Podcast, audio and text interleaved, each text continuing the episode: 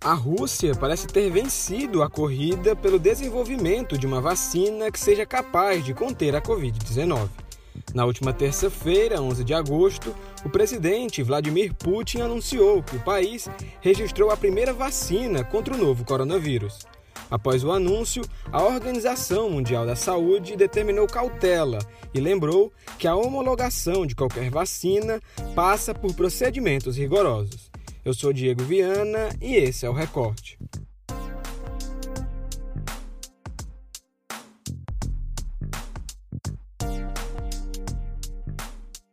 A vacina que foi desenvolvida pelo Instituto Gamaleya foi batizada de Sputnik V em homenagem ao satélite soviético lançado na órbita da Terra em 1957. Segundo o presidente russo, a vacina provoca uma imunidade duradoura.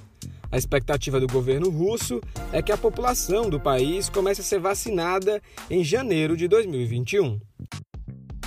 Nas semanas prévias ao anúncio, cientistas estrangeiros expressaram preocupação com a rapidez do desenvolvimento de uma vacina deste tipo, enquanto a Organização Mundial da Saúde pediu respeito às diretrizes estabelecidas e lembrou que a Rússia deveria seguir todos os estágios necessários para desenvolver uma vacina segura. Com o anúncio feito, não faltaram críticas e pedidos de cautela ao governo russo. Em contraponto a isso, também houve acordos e parcerias para o desenvolvimento da vacina. O governo do Paraná foi o primeiro do Brasil a firmar um acordo com a Rússia para a produção da vacina. Na última quarta-feira, 12 de agosto, o governador do Paraná, Ratinho Júnior, assinou um acordo oficializando uma parceria com o país europeu para o desenvolvimento da vacina. O próximo passo do acordo é a criação de um grupo de trabalho entre Rússia, governo do Paraná e governo federal. Os resultados da fase 1 e 2 da vacina devem ser compartilhados entre o grupo e a expectativa é que a fase 3, a de testagem em massa, possa ocorrer no Paraná. A embaixada da Rússia no Brasil também anunciou que negocia um acordo com o governo da Bahia. Uma última informação foi divulgada na tarde desta quinta-feira, 13 de agosto. A Organização Mundial da Saúde informou que a vacina russa não faz parte do portfólio de vacinas internacionais que estão sendo desenvolvidas e que devem ser distribuídas em todo o mundo com o aval da organização. Para debater sobre esse assunto, o Recorte recebe hoje a repórter do Povo Online, Catalina Leite. Oi, Catalina, seja bem-vinda novamente ao Recorte.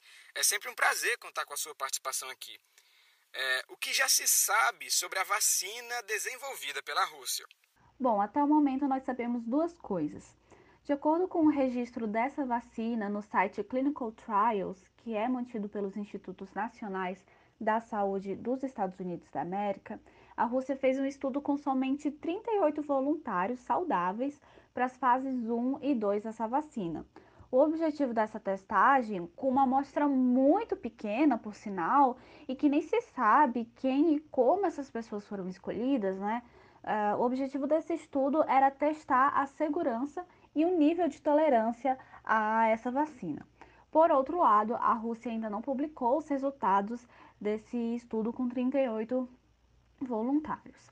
A outra coisa que se sabe é que, de acordo com a lista das vacinas publicada pela Organização Mundial da Saúde, OMS, e atualizada no dia 10, a vacina Sputnik V ainda estaria na fase 1 de testagens. Isso significa que é a primeira de três fases de testes em humanos. Outra coisa que se sabe também é que supostamente, né, essa vacina é feita à base de adenovírus, que é um grupo de vírus do resfriado comum. Mas, fora isso, não se sabe de mais nada. Não existem resultados publicados ainda, é, nem de como tem sido feita mesmo a produção da vacina. É, são essas pequenas informações que se tem disponíveis até o momento. Por que a vacina vem levantando suspeitas de alguns cientistas? Então, Justamente por essa ausência de publicações, a comunidade científica ficou insuspeita sobre tudo, basicamente.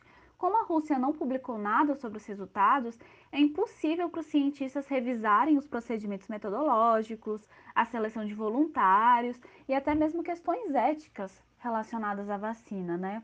Então, o problema dessa falta de transparência é que ninguém sabe nem se essa vacina existe mesmo, ou se ela é segura, ou se os dados dela não são manipulados. Não se sabe nada disso. E se a vacina não é revisada por cientistas fora da pesquisa, ou seja, que não tem interesses, digamos, políticos, então é muito difícil confiar nela. Além dessa questão da falta de transparência e de dados, é, os cientistas suspeitam muito do próprio tempo de produção.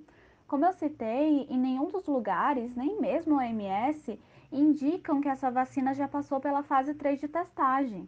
Essa fase 3 é muito rígida, é ela que define se a vacina funciona de fato e se ela é segura, né? Então, como é que pode a Rússia pular essa etapa? Ou então, se ela fez essa etapa, como é que ela fez todo um estudo rigoroso em mais ou menos seis meses? É muito difícil, é quase impossível, na verdade. Os, os, os cientistas comentaram quando eu os entrevistei, né? Em média, 50% das vacinas, medicamentos, enfim, falham na fase 3, justamente porque é um, é um teste muito rigoroso. Além disso, o tempo normal de produção de vacina é de 10 anos ou mais. Nem que você seja muito rápido, você conseguiria uma vacina para um vírus completamente novo em cerca de seis meses.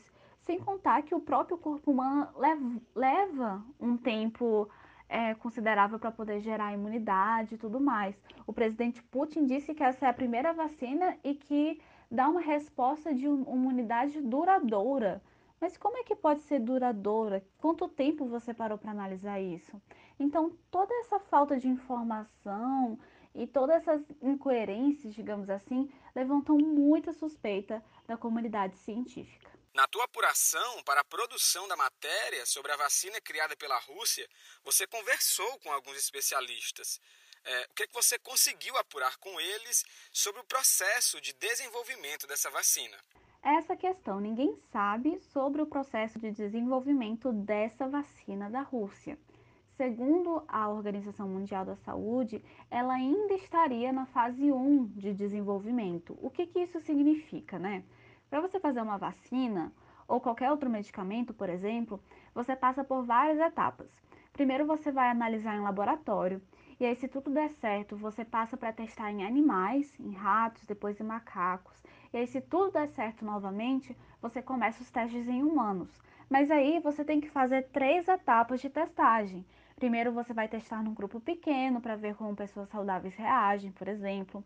Depois, se tudo aparentar segurança, você passa para a fase 2, em que você vai testar em mais pessoas adultas.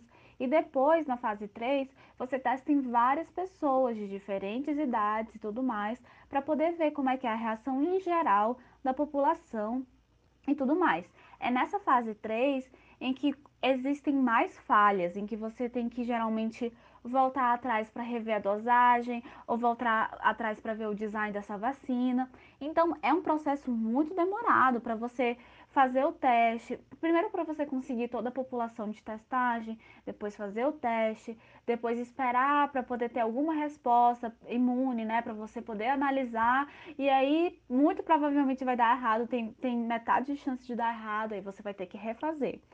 Perceba, pelo site Clinical Trials, supostamente a Rússia fez um teste com 38 pessoas saudáveis. Isso se encaixa num teste de fase 1. Mas depois disso, não tem mais nada publicado, nem os resultados dessa fase 1.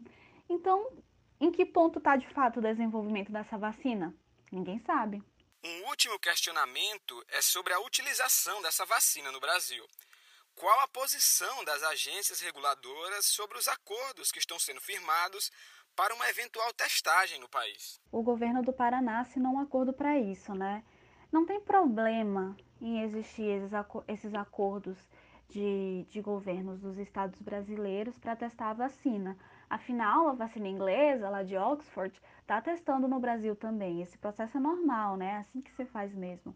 Mas até para essa, essa parceria de testagem, a Agência Nacional de Vigilância Sanitária, que é a Anvisa, exige pelo menos que existam publicações sobre essa vacina, porque você não vai deixar entrar e testar qualquer coisa que você não tem conhecimento. De acordo com o chefe da Casa Civil do Paraná, o Guto Silva, para avançar nessa parceria com a Rússia, ela vai ter que enviar para o Paraná os resultados das fases 1 e 2. E aí, só depois da Anvisa analisar e aprovar ou não, é que essa parceria vai poder acontecer. Ou não, né? Mas até agora, a Anvisa não recebeu nenhum pedido de análise ou de autorização de pesquisas ou de testes. A dica de hoje do Recorte é a série de reportagens O Decretado, a história do promotor sentenciado pela cúpula do PCC. O texto é do jornalista Cláudio Ribeiro.